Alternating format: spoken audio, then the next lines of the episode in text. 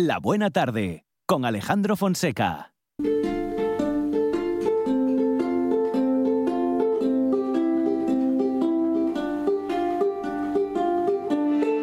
Dende el aledaño Astura la Astúrica Augusta, alcuentras el Castúo, el montañés o la Fala.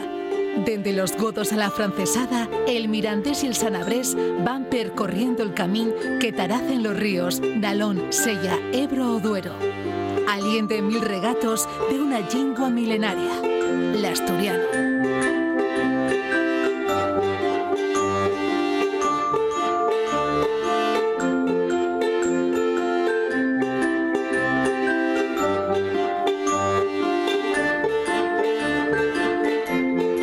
Minutos ahora para nuestra lingua y sobre todo para nuestros usos y costumbres con Javi Solís en el Milenta. Regatos. Javi, ¿qué tal? Buenas tardes.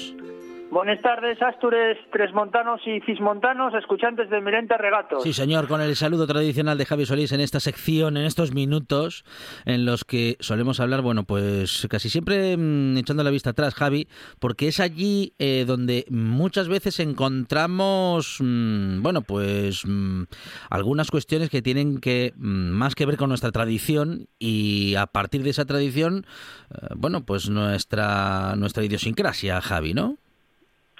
Pues sí, porque como bien dices, eh, los besos, las costumbres de, de los nuestros antepasados muchas veces pues dan a entender y dan a conocer eh, ciertos aspectos que, por desgracia, poco a poco, pues ya no, están tan presentes eh, con nosotros. Son ese, ese, tipo de cuestiones que, bueno, pues va pasando el tiempo y eh, no están, eh, pues, eh, con nosotros como igual tuvieron que estar para conocer un poco más de la cultura y la tradición de Asturias. Así es. Y fíjate que mm, me encuentro, nos encontramos hoy con la propuesta de hablar, y Javi, de la transición. Vamos a hablar de la transición, pero no tanto de la más conocida y de la más discutida, sino de esa que nos llevó de niños a ser adolescentes. Bueno, o algo así. Sí, está ahí un poco más prestosa y más entretenida que, que, la, que la otra. Sí, sí, eh, sí. sí. porque bueno, como, como estás diciendo, llevamos ya unos semanas con esto de los juegos tradicionales, eh, empezando cuando los juegos lleguen pues eh, interactuando con los adultos, porque los niños no pueden entre sí eh, hacerlo, bueno, socializando unos con otros. Después ya hablamos un poquín de cuando ya los, los niños ya entre ellos eh, pues facían por divertirse. Y ahora lo que vamos eh, bueno comentar un poquín esos últimos años los que antes de la adolescencia eh, los años entre los 9, 13 años bueno pues había una serie de juegos que eh, esto por suerte ya no pasa pero que ahí para atrás y a mí todavía me tocó Alejandro estaban un poco condicionados por el género, ¿no? Por la división sexual. Había como una serie de, Sí. de juegos para neñes y Sí. otros para niños, Cierto. o bueno, dos grupos diferenciados por ese carácter. En esos tiempos sí, así eran, así eran las cosas. Ahora está la cosa un poquito más flexible, afortunadamente, más natural, más cada uno, vamos, cada uno y cada Sí. una juega a lo que quiere con quien quiere, pero de aquella sí que estaba la cosa más, ¿qué diría yo? Eso, más, más dividida, ¿no? Estereotipada, Sí, más estereotipada, más estereotipada, eso es, eso es.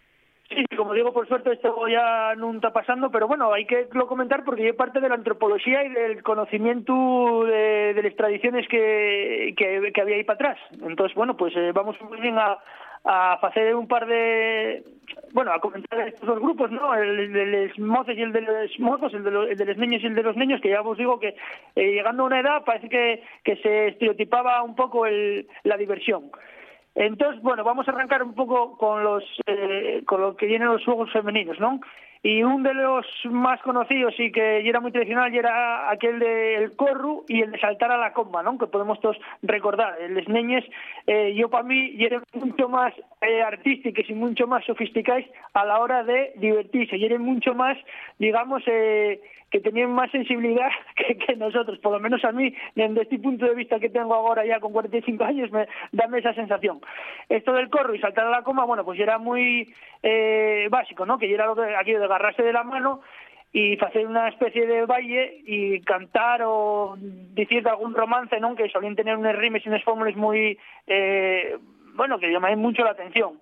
Y lo de saltar a la comba, pues, eh, y era un juego, pues, que y era también muy de, de faceles neñes, que consistía en una en cada extremo de la comba, pues poníanse un pouco a solmenala, non, a dai a dai ritmo e outros entraban e salían a saltar eh, pues la comba sin tropezar con ella. Uh -huh. Hombre, aquello era para, bueno, claro, para para para esos tiempos en los que estábamos tan ágiles, ¿no? Sí, sí, a ver, tenía muchísima habilidad. Yo acuérdome de nenes de la mi edad que lleren unas máquinas haciendo esto la comba y después alguna vez, pues eso, pruebas tú a, a ello y vamos, eres muy torpe. Tenía muchísima destreza para pa este tipo de, de juegos, Alejandro, sí, sí. ¿Pero la tenías tú o la tenían los demás? No, no, a ver, yo yo no tenía esa destreza, la verdad. Yo por Ajá, eso te digo que, sí, que tenía sí. muchísima habilidad a, la, a Claro. para hacer este tipo de juegos. Sí, sí. Sí, sí, sí, sí, sí, sí. Eh, yo no me atrevía, ¿eh? Yo veía, mm, vamos, como eh, eh, admiraba lo bien que lo hacían, pero no, no me atrevía, ¿eh?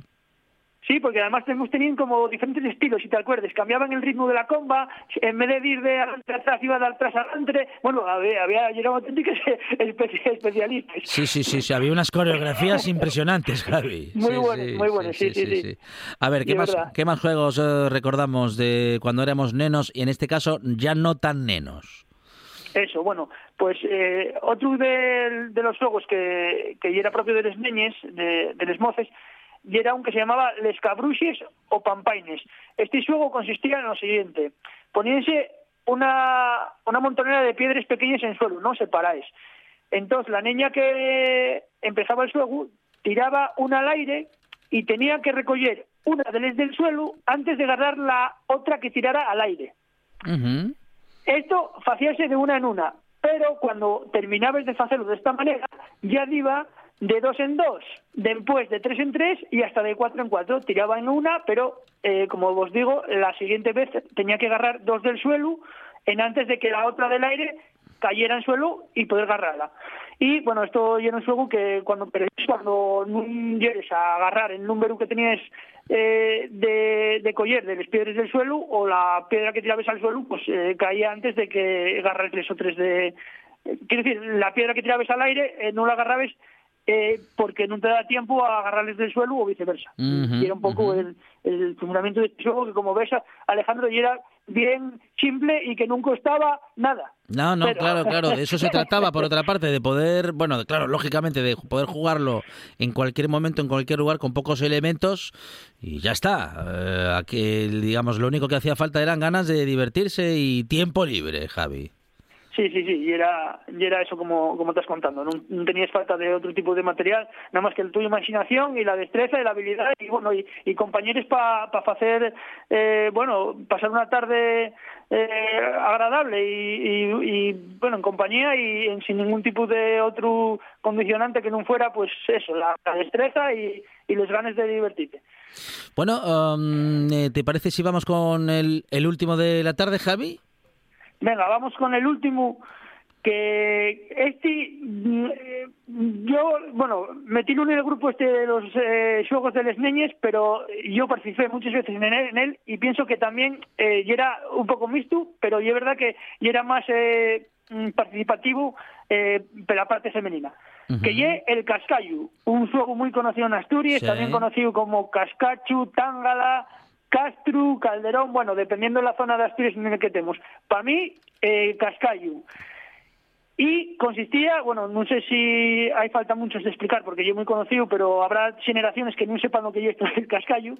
Consistía en pintar un rectángulo en suelo Sí. con diferentes cuadros numerados. Sí, en este caso, yo que soy ya un insecto urbano, Sí. en el barrio Avilesín del Pozón pintábamoslo con una tiza.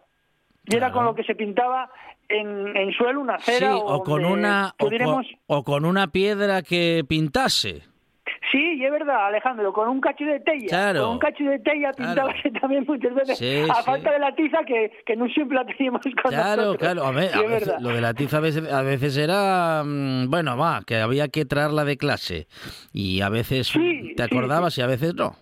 Sí, sí. Sí, bueno, ahí tenemos por ahí escondida en algún sitio un cacho de ello, pero yo verdad que también con lo que tú dices podía hacerse este cuadro que como os digo, ya era un rectángulo con diferentes cuadros numerados. Entonces consistía en tirar una piedra de primeres al cuadro más cercano, ¿no? que sería el número uno. Entonces tenías que ir pisando a la pata el resto de cuadros y volver al inicio y agarrar la piedra. Después vives al segundo cuadro, después al tercero, y así hasta que acababes un poco el recorrido y eres quien a hacerlo pues de cuanto más rápido mejor, porque ¿qué pasaba? Que perdíes cuando eh, a ver, lo fácil era el primer cuadro, está muy cerca de donde vas a tirar la piedra, pero el número 8 ya no era tan fácil. Entonces, cuando la tirabas y, y ya te tocaba el 8, pero nunca caía la piedra en el 8, pues perdías y tenías que volver a empezar. Sí, señor, sí, señor. Bueno, bien, bien, bien, bien, ¿no? Ah, bien conocido. Eh, un juego que se conoce, bueno, en castellán o en Latinoamérica se conoce como Rayuela y de hecho es el nombre que recibe, bueno, pues uno de los mm, libros más conocidos de Julio Cortázar. Correcto, Rayuela y el nombre que recibe en castellano pero que yo, a ver, desde mi conocimiento y la infancia siempre fue el cascayo. Esto de Rayuela, yo descubrí con el paso de los años. Claro, claro, claro, sí, sí, sí. Nos llegó ese nombre más tarde, digamos, eh, Javi, sí sí sí, sí Eso es. Y bueno, como te digo, este pues uno de los clásicos, no sé, ya quizá un poco ya de tiempos más de la Asturias urbana que la rural, pero que, bueno, eh, tuvo muy espardío y que yo recuerdo de pasar tardes y tardes eh, que nada más que vives a casa por bocadillo y volvíes para seguir eh, dándole al cascallo hasta que se hacía de noche. Con Javi Solís nos adentramos siempre en nuestra lengua y en el Milenta Regatos recordamos en estos días los juegos de infancia. Hoy lo hemos hecho una vez más y con Javi Solís despedimos estos minutos de radio con nuestros usos y costumbres y con nuestra lengua. Javi, muchísimas gracias. Un abrazo. Un abrazo, Alejandro. Estás escuchando, escuchando RPA, RPA, la radio autonómica de Asturias. La nuestra.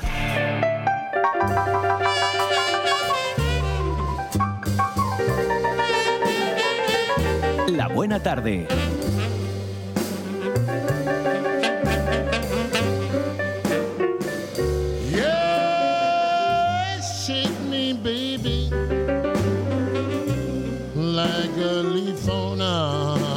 tree.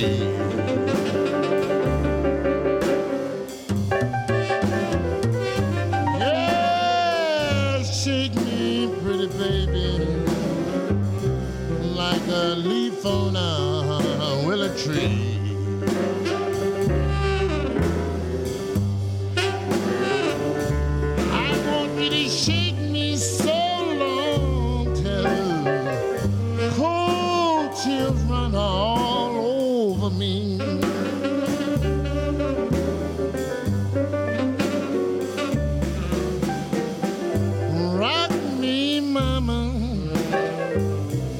Just like Grandpa in his old rocking chair.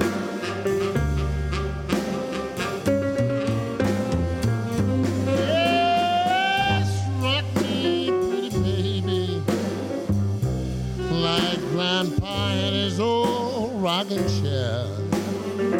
Tenemos el lujo, el placer y la satisfacción de tener con nosotros a uno de los grandes dibujantes de, bueno, de Asturias en particular y de España en general.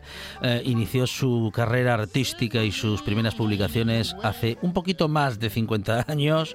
Por primera vez ahora se recoge en una publicación lo más representativo de su obra gráfica, eh, como decimos, con una selección de más de 200 ilustraciones que vamos a poder conocer en unos días, porque se presenta justamente este libro pasado mañana, jueves a partir de las 7 de la tarde, en la segunda planta de la Escuela de Comercio en Gijón. Hablamos de Álvaro Noguera y hablamos de su publicación, El que venga detrás que arree. Álvaro, ¿qué tal? Buenas tardes. Hola, buenas tardes, Alejandro. Bueno, qué placer, qué gustazo tenerte nuevamente con nosotros. Y bueno, se dice pronto esto de eh, haber estado trabajando, eh, creando, dibujando y ayudándonos a reflexionar con el humor y a veces, bueno, pues no tanto con el humor, pero siempre con la reflexión y siempre con la ilustración. Esto de, hacernos pensar con el dibujo um, y con los dibujos es un arte del que seguimos disfrutando, Álvaro. Y digo, 50 años haciendo esto se dice pronto, pero esto es mucho trabajo y es mucho arte. ¿eh? Sí, bueno, eh, realmente em, dedicarme a fondo a, la ilustración, al dibujo de mar, a publicar. Ahora sí estoy publicando hace unos años en, en la versión digital de Diario 16. Esto lo hago desde hace aproximadamente 20 años, en que me, por, por, razones profesionales tuve más, más tiempo para dedicarme a ello dibujar dibujo desde, desde que era rapacín, desde los, eh, yo creo, cinco o seis años. Lo que ocurre que era muy torpe, hacía unos dibujos muy... Eh, no tenía, no tenía, era autodidacta y tenía compañeros que dibujaban muy bien. ¿Sí? Dábame un poco de vergüenza, ¿no? Pero dibujar dibujé toda la vida. Eh, bueno, eso de que Álvaro Noguera alguna vez dibujó mal, yo no me lo creo del todo, pero bueno, a lo mejor porque tú admirabas mucho lo bien que dibujaban tus compañeros pero seguro que, hombre, seguro que algo bueno ya harías eh, o algo traías contigo para, no siendo a lo mejor el, el mejor dibujante en ese hmm. momento, haberte convertido con los años pues en uno de los más relevantes. Bueno, es que, hombre, lo, lo que sí tenía, lo que sí tenía era mucha afición y hmm, perseveré hmm, mucho. Sí para esto lo que, lo que es importante es una vez que, una vez que, tienes la vocación y que tienes la, predisposición a, a, dibujar, al trabajo, es dedicarle tiempo y, y, sobre todo romper muchos dibujos. Yo rompí muchísimos dibujos y aún, y aún hoy lo sigo haciendo.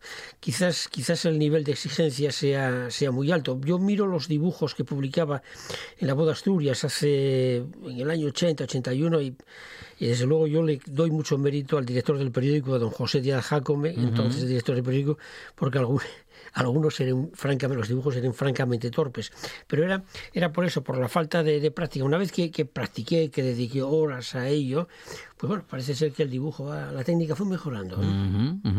Bueno, el que venga detrás que arree. Bueno, en fin, es una, una expresión popular, esto lo hemos dicho muchas veces, lo diremos otras tantas mientras nos dé tiempo a hacerlo, pero en todo caso, ¿en qué piensa Álvaro Noguera ahora? El que venga detrás que arree, el que venga detrás que se arregle. Bueno, en fin, ¿quiénes vienen detrás o quiénes vendrán eh, detrás, Álvaro? Es que es, es, un tópico del, ah, del, ah. refranero popular español, ¿eh? que se suele decir mucho se suele decir mucho en España y así eh, voy a decir otro, así nos luce el pelo, ¿eh? porque no se piensa, no se piensa a largo plazo en lo que puede pasar mañana, se va trabajando de hoy para mañana y, así así están los resultados, que después somos, el país, bueno, somos, hay mucha chapuza también, ¿eh? por, por esa razón, por esa forma de pensar. Álvaro, tenemos la presentación de tu libro, tu libro con toda tu obra o con buena parte de tu obra mm, resumida o bueno o seleccionada. ¿Cómo has hecho esta selección? ¿La, has hecho tú mismo, Álvaro? Sí, la selección yo seleccioné a partir, creo que tengo sobre 4.000 dibujos aproximadamente. Entonces hice una selección que son dibujos, hay dibujos actuales y hay ilustraciones de hace... La, primera ilustración del libro es de hace 40 años, el, primer dibujo que aparece, 40 o más. Y después hay, hay otros dibujos, algunos que aparecieron en la prensa, algunos son de ideas antiguas que se actualizó el dibujo, ¿eh? para darle más una mayor calidad. ¿eh? Bueno, tenemos esta presentación, como decimos, este jueves a partir de las 7 de la tarde en la segunda planta de la Escuela de Comercio en Gijón y estarás bien acompañado por el profesor, filósofo y escritor, buen amigo del programa, don Enrique del Teso. Bueno, del encuentro será interesante porque con Enrique se pueden hacer siempre eh, buenos minutos de conversación y de reflexión. Bueno, es, es un binomio interesante. ¿eh?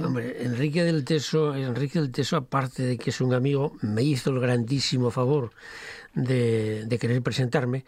se, lo, se, lo, pedí por favor y lo, conseguí que me presentase. Es una persona muy inteligente, con mucha sensibilidad y yo los escritos de él, cuando los que los suelo leer, la verdad es que me deja maravillado. Y luego tenemos también a Neto, que es el otro dibujante, actual colaborador del comercio, que es muy buen amigo y, un gran dibujante y un gran humorista.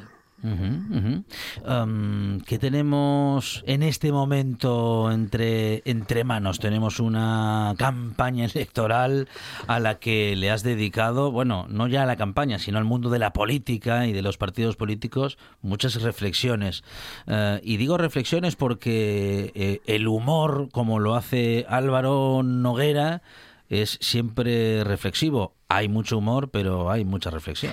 Hay reflexión e incluso a veces hay un poco de mala leche, porque, porque es que a veces cuando lees o escuchas a, las, a los políticos, la verdad es que me, me, encabrona, me encabrona mucho por, hmm. porque, porque hablen a sabor de la boca o porque no reflexionen o lo que pretenden es ofender o molestar. Hace poco, bueno, ahora parece que se ha cambiado, eh, pues en el País Vasco presentaban a unos, eh, vamos, presentaron las elecciones a concejal unos individuos con delito de sangre. Eso no tiene ninguna gracia y me cuesta trabajo hacer un chiste.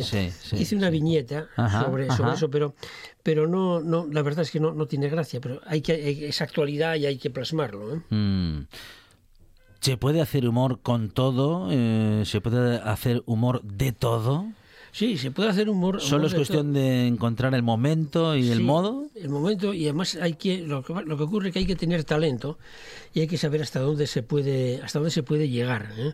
En esto era un experto Antonio Mingote. Antonio Mingote ha tenido ha publicado dibujos en el ABC que eran auténticos editoriales pero que, que, además reflejaban, reflejaban lo que era la actualidad, ¿eh? pero con, con muchísimo talento.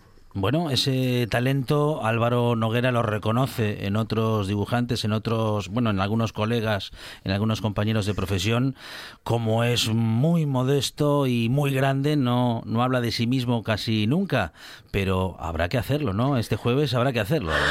es, que, es que, bueno, yo hablo, por mí mismo a través de los, a través de los dibujos, pero mm. ¿sabes lo que ocurre? Que yo, a todo aquel que, a toda aquella persona que, que consigue publicar en un periódico, ya desde ese momento tengo toda mi admiración hacia él. Había un dibujante aquí en Gijón que falleció, que era Javi Guerrero, que era el nivel, el, sí, Sí, sí, sí, el nivel, el nivel que tenía este hombre yo lo comparo con los con los dibujantes de Charlie Hebdo, porque no, no tenía ese, esa, esa frontera, esa aduana que tenemos, de esto se puede, no se puede, él no la tenía. Entonces iba, iba siempre con el acelerador a fondo. A mí me, fue uno, yo creo que fue de lo mejor que hemos tenido en Asturias. ¿eh? Y hemos tenido, y tenemos muy buena cantera y hemos tenido muy buena cantera de dibujantes de humor.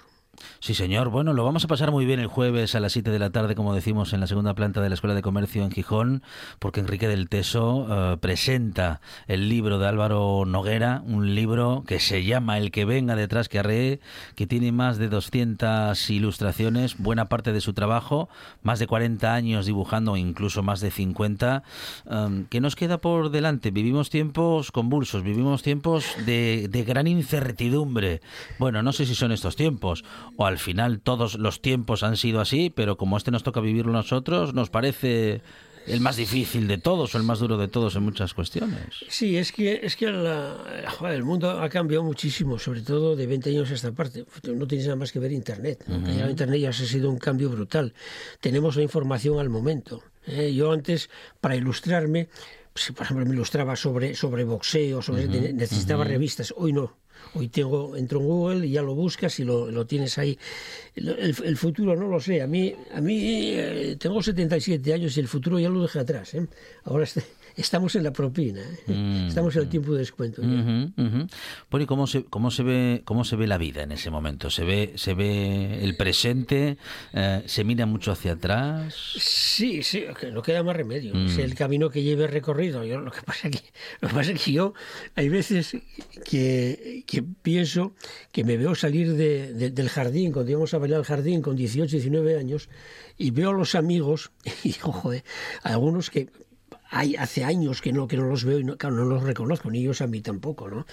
Ha pasado, es que ha pasado la vida entera, pero es que ha pasado, ha sido de un minuto para otro. Es como si abres una puerta con 18 años y cuando pases al otro lado tienes setenta y tantos ya, que es lo que... Pero bueno, hay que llevarlo con resignación. ¿eh? Mm, Decía mm. Chumi que con, con, resignación cristiana. ¿eh?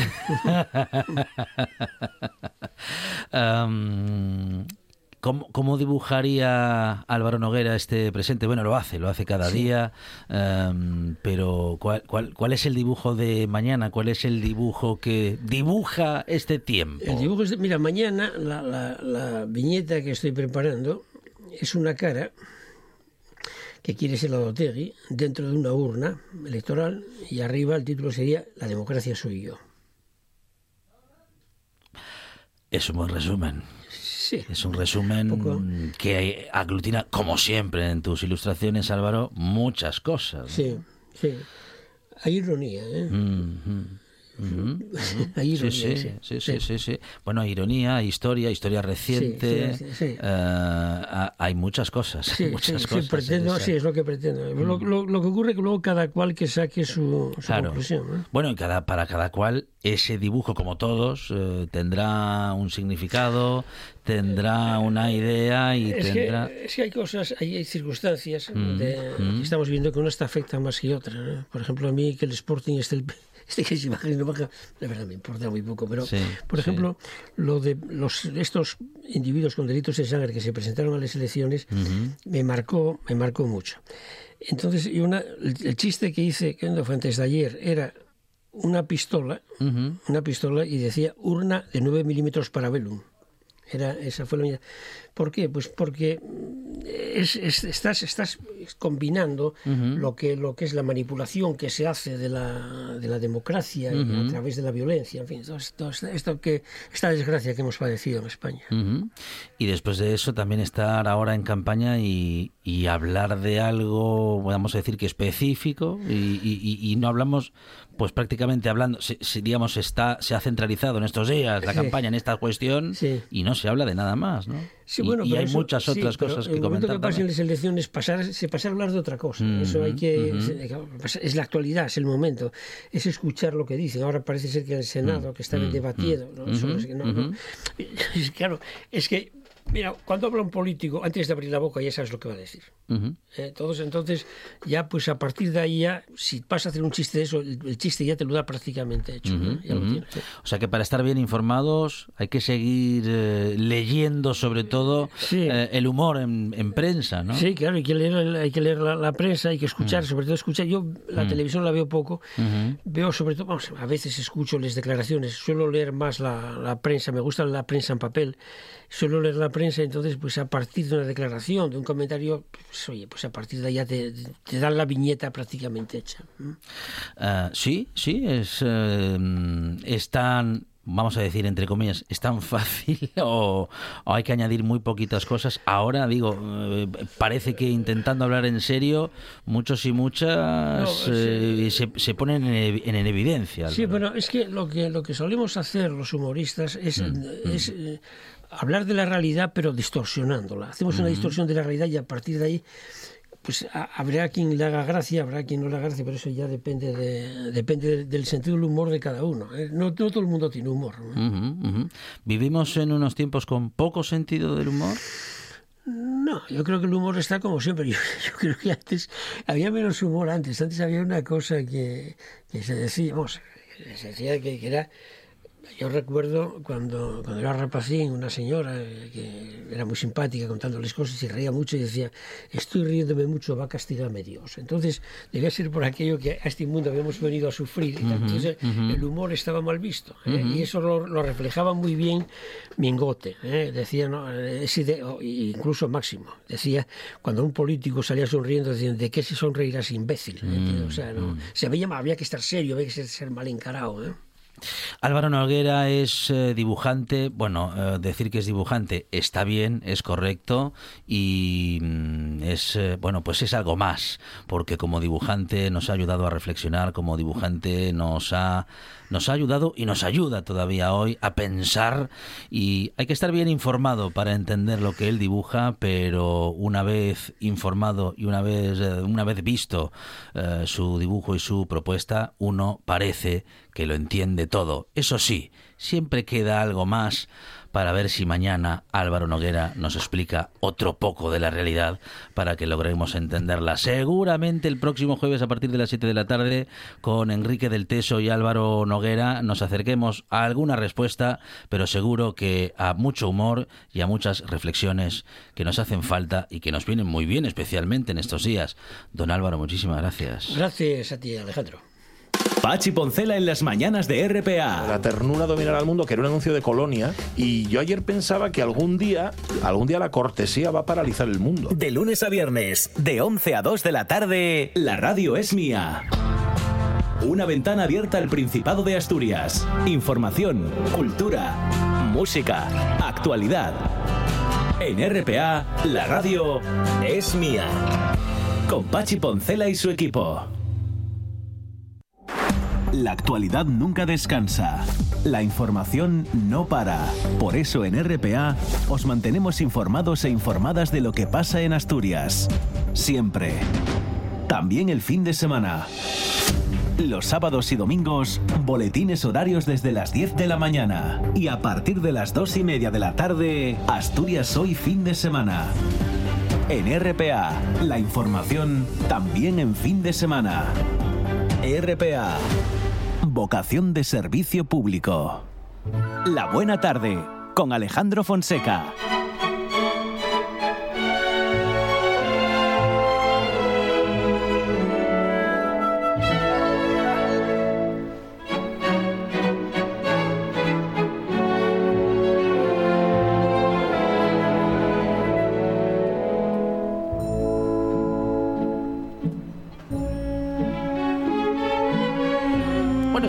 Campaña electoral no hace falta que yo se lo recuerde, lo ve usted y lo escucha todo el tiempo. Tendremos elecciones que nos dirán, bueno, pues quién mandará en los próximos años a nivel municipal y a nivel autonómico. Por eso, con nuestro historiador titular en esta buena tarde, nos vamos a adentrar no ya en quién mandará dentro de dos semanas, sino en quién mandaba hace, hace algún tiempo. Álvaro Díez, ¿qué tal? Buenas tardes. Muy buenas tardes. Claro, porque aquí siempre ha mandado alguien. Eh, y parece que siempre han mandado los mismos.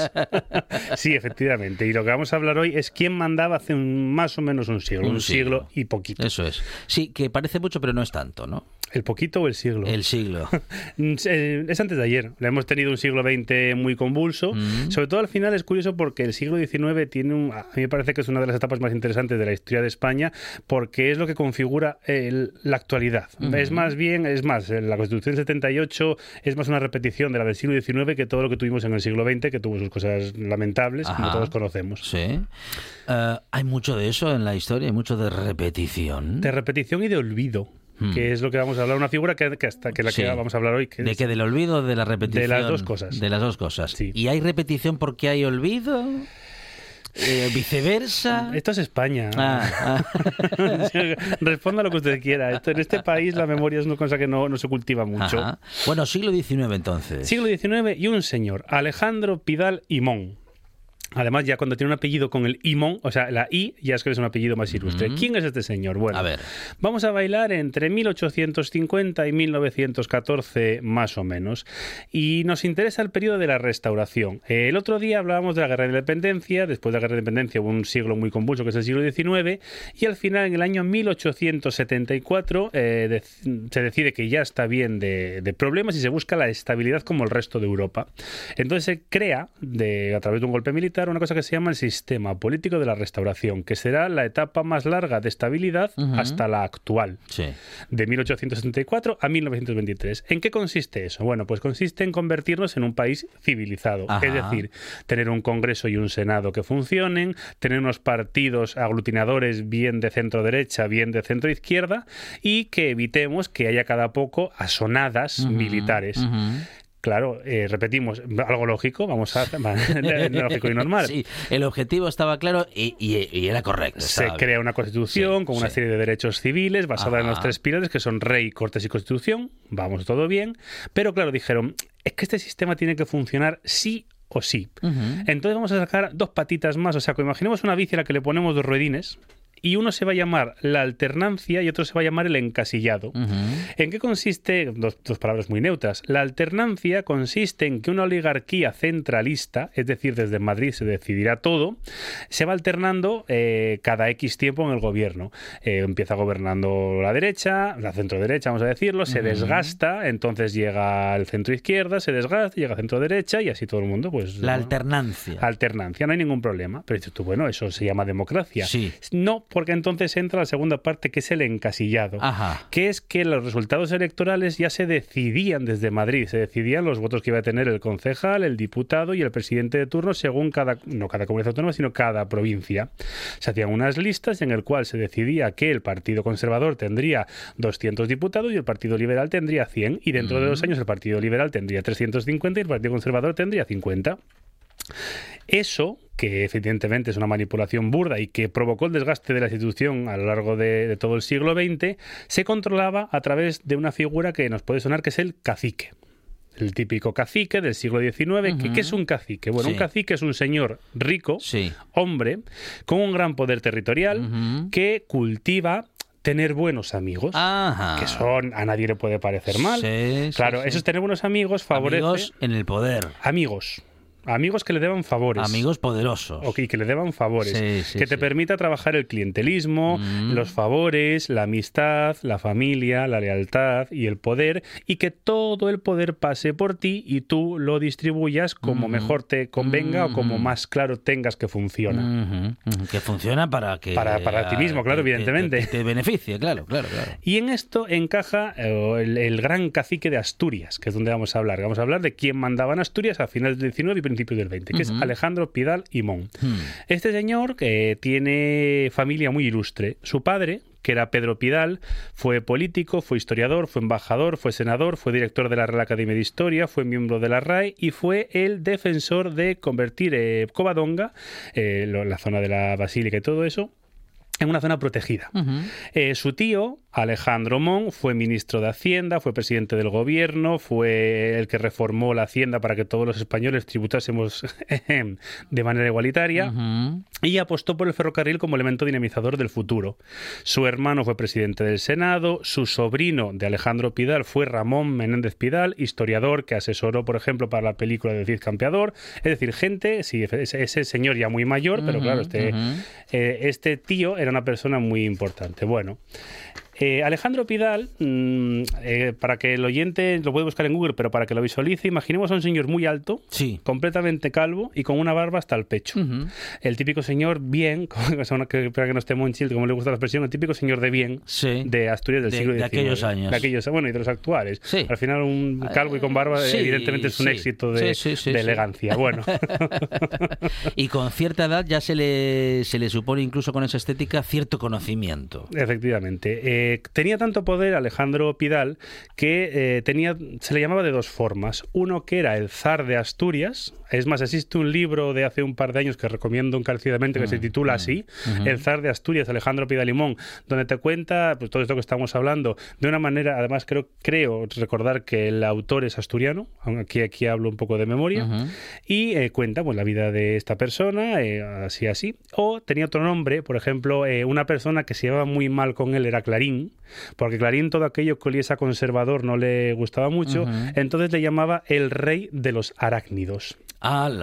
Y se les solía representar siendo una imagen, dibujando una gran araña con la cara de Alejandro Pidal y en sus ocho patas tenía todas las comisiones, porque Alejandro Pidal decía que para que el país funcionase bien, él tenía que ser presidente de todas las comisiones donde se decidían las cosas. Entonces, a la vez se convirtió en presidente del Congreso, en presidente de la Real Academia de la Historia, en presidente de la Azucarera Española, en presidente de la Compañía Renataria de Tabacos, en presidente de los ferrocarriles del norte y este peninsular. Pero tenía un conocimiento muy amplio, porque era presidente, mm, eh, eh, digamos, eh, en materias muy distintas. Porque todo el mundo sabe que en España los presidentes de las comisiones... O era, tertuliano, vamos. Era, era todólogo, era todólogo. Pero claro, estaba muy bien colocado en todos los sitios donde se repartía mm, dinero. Ajá que nadie dice que se esté llevando, no, pero, bueno. Claro, estaba donde se, claro, donde se decidía, se tomaban las decisiones y donde, bueno, se tomaban las decisiones con medios económicos. Efectivamente, su ideología podemos colocarla, evidentemente podemos suponer, eh, conservador, una figura claramente conservadora, vaticanista, es decir, lo que decía el Vaticano, iba, a misa, iba a, Roma, nunca mejor dicho, eh, antiprogresista, todo aquello que oliese a demasiado liberal, le ponía así como tenso, y defensor de la única fe española. Es decir, que la única religión oficial del Estado solo podía ser la católica. Evidentemente, mm, todo lo mm. demás, herejías, perversión y depravación. Pues sí que era conservador, sí, sí, sí. ¿Cuándo empieza su carrera política? Mm. Como pasa mucho en este país, la carrera política le dura bastante tiempo. Empieza en el año 1872 siendo diputado por Villaviciosa, algo muy local, y ya unos cuatro años después, en 1876, se convierte en diputado por la circunscripción de Asturias y lo será ininterrumpidamente hasta el año 1913. Eh, o sea, todo en Asturias siempre tuvieron claro que él era la idea de, progreso que necesitaba nuestra comunidad autónoma. ¿Cuándo alcanza todo el poder en la comunidad en, la provincia? Comunidad autónoma es un término actual. En el año 1881. Pero al final decide que venir a Asturias es problemático. Entonces lo que hace es tomar todas las decisiones desde su casa de Madrid.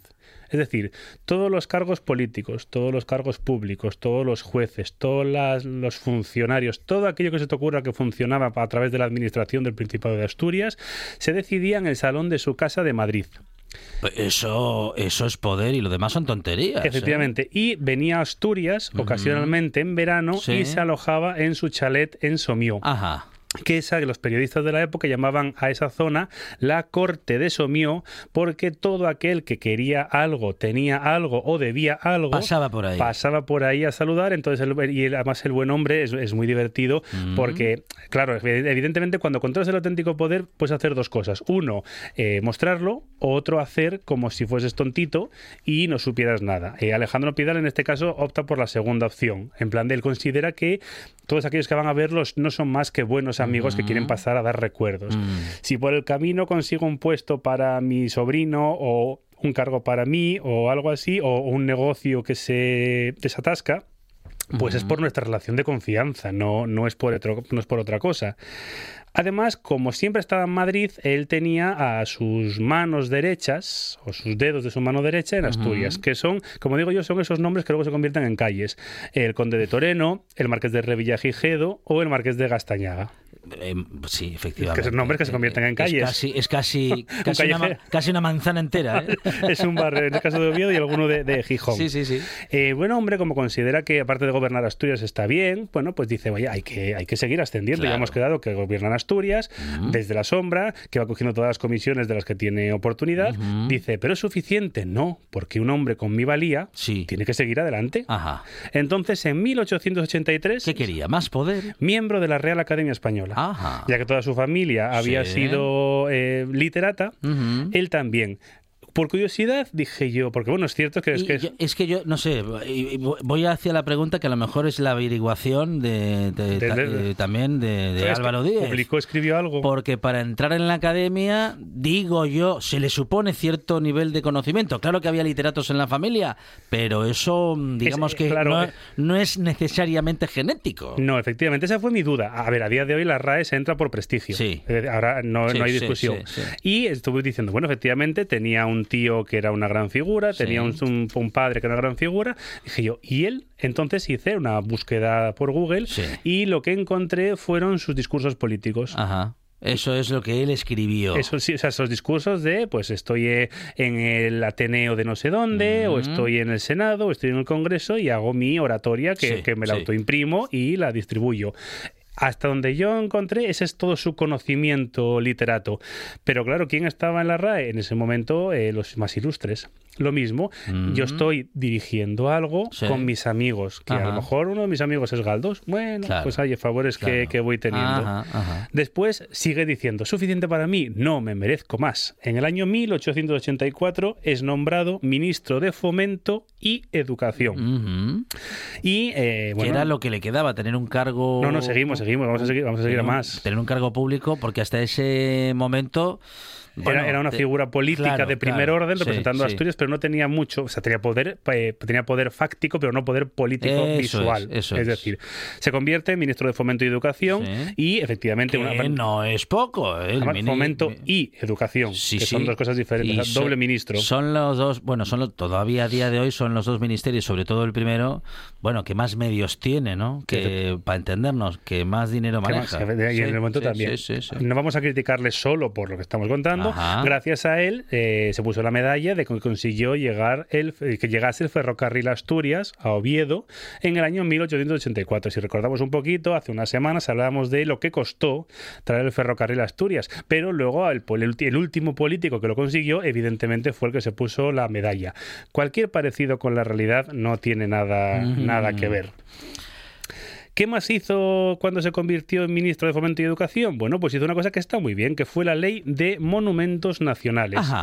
Es decir, aquellos elementos del país que tienen valor en sí mismos y que hay que monumentalizarlos o musealizarlos. ¿Cuáles los primeros que lo hizo? Bueno, pues fue el acueducto, el acueducto de Segovia, las murallas de Ávila y Covadonga. No todo va a ser para afuera, de vez en cuando hay que mirar para casa para que vean que siempre me preocupo por mi provincia. Bueno, bien. Eh, estas medidas, bien. Bien. Es más, también eh, en 1884 eh, promulga una ley que prohíbe el trabajo el domingo. Ajá. Y entonces uno puede decir, pero no habíamos quedado que era antiprogresista y que al final un antiprogresista no. No, claro. Ah. El domingo es el ah. día del Señor. Claro, claro. Entonces, no es que beneficie al obrero, sino que le dirijo hacia las. eso es. Hacia la, la salvación de su alma. Día para consagrar la fe. Efectivamente. Sigue siguiendo subiendo políticamente. En el año 1891 se convierte en presidente del Congreso de los Diputados. Nada menos. Cargo que repetirá en el año 96-97 y 99-2000. Recordemos que por el camino entre el 97 y el 2000, perdón, el 97 y el 1900, no el 2000, se produce una cosa un poco grave como que es la pérdida de las colonias tuvo siempre el don de que cuando había problemas muy gordos decidía que era muy bueno pues me voy a tomar unas vacaciones ah, sabáticas y entonces cuando ese, fue el año en el que no estuvo como presidente del Congreso entre el 97 y el 99 no fue presidente del Congreso efectivamente. ¿por qué? porque el partido que en ese momento era el mm, liberal se comió todo el marrón del desastre del 98 lo cual provocó la caída del gobierno por tanto volvió el Partido Conservador y una de las figuras prominentes del Partido Conservador era él que era una figura que tenía cierto respeto. Por tanto regeneración entre comillas. Pero lo de la pérdida de las eh, colonias, que lo hemos comentado en algún momento y que seguramente en algún otro momento, en, algún otro, en algunos otros minutos volveremos a ello, era algo mm, casi inevitable. Eh, sí y no. O sea, eh, me refiero a si alguien tenía un poquito de. Y eso podemos hablar. es más, tengo un programa preparado para cuando sea el aniversario, pero bueno, por hacer una pequeña pincelada. Eh, la prensa eh, estaba convencida de que España iba a ganar. ¿Por mm, qué? Porque mm. España tenía una historia de 2000 años frente a una nación eh, nueva, como era Estados Unidos. Por tanto, era pelear con niños. Y realmente lo que es el pueblo, el pueblo entendemos de aquel que coge un periódico, sí se creía que todavía teníamos fuerza para resistir y para incluso ganar a los americanos. Hmm. Y realmente fue una conmoción absoluta, claro. Militares y miembros de la Armada lo tenían claro. Es más, el almirante Cervera, que fue el encargado de mandar las cuadras a Santiago de Cuba, como buen español hizo una cosa que a mí siempre me parece maravillosa. Desde el momento en el que le nombraron el en el cargo hasta cuando volvió a España, después de haber perdido toda la escuadra, recopiló todas las órdenes que desde el gobierno ah, le habían mandado. Como quien guarda hoy los correos electrónicos. Llegó una comisión, se, se, se, nombró una comisión súper seria para buscar responsables y obviamente la cabeza que pedían era la suya. Entonces puso todos los papeles encima de la mesa y quedó suelto. Claro. estas, fueron las órdenes que yo cumplí. Exactamente. Juzguen, esto, ustedes. Esto fue lo que me dijo el ministro de Guerra, esto fue lo que me dijo el rey, esto fue lo que me dijo el presidente del gobierno, esto fue lo que yo les contesté, les dije que íbamos a dar el desastre y quedó absuelto. Bueno, pues eh, pero eso ya, eso será en otro programa. Bueno, eh, siguiendo, subiendo en el poder, ya un señor con sus buenos 70 años mm, decide que mm, le falta un cargo, dos cargos buenos, dos cargos jugosos. Uno, presidente de la RAE, porque una cosa es ser efectivamente, que, eso, que sí es un poquito más cargo político, y el otro, eh, ya terminando al final de su vida, embajador de la Santa Sede, que es como que se cierra el círculo, porque si empezamos diciendo que era un conservador vaticanista, al final es el representante de España a la Santa Sede. Y podemos terminar con lo que a mí me gusta muchísimo, que es, iba a decir su eslogan, bueno, su, escudo de nobiliar. O sea, ¿cuál era la, frase que siempre decía que representa muchísimo tanto a tantos españoles como a él mismo? Que es eh, querer lo que se debe, hacer lo que se puede. Es muy buena. Es muy buena porque es. Es que es una frase que sirve para todo. Porque otra vez, otra vez, a ver. Querer lo que se debe, hacer lo que se puede. Que yo lo haría, pero tengo mis limitaciones y si no te consigo el favor, mm. yo lo intenté. Y si te consigo el favor, hago lo correcto. Entonces me parece una frase maravillosa. Es maravillosa porque hace que uno se sienta bien. Se sienta bien y quede bien, pase lo que pase. Como muchos políticos. Pues al final mm. cerramos también el, político del siglo XXI, no, a mi entender, a mi humilde y subjetivo entender, no se diferencia mucho del político del siglo XIX. Alejandro Pidal ha sido hoy la figura principal en este relato histórico en el que hemos hablado pues de quiénes mandaban o cómo se distribuía el poder y quiénes eran los que más mandaban en el siglo XIX en este mismo territorio en el que bueno que hoy habitamos que de aquella se distribuía políticamente de otra forma, pero que ya se llamaba Asturias. Álvaro Díez con nosotros y con todos ustedes en esta buena tarde. Álvaro, muchas gracias. A vosotros. Con esta última historia de la historia despedimos el programa de hoy, pero usted no se preocupe porque la radio sigue. De las noticias de las seis ya están preparadas por todo el equipo de compañeros y compañeras de los servicios informativos de RPA. Tendremos también esos minutos cedidos gratuitamente para los mensajes políticos y después, claro que todo ello será parte de la radio y tendremos a Arancha Nieto con el directo Asturias para recorrer el territorio. Nosotros regresamos mañana aquí a RPA prácticamente pase lo que pase mañana aquí a las 4 de la tarde tendremos más buena tarde y más radio.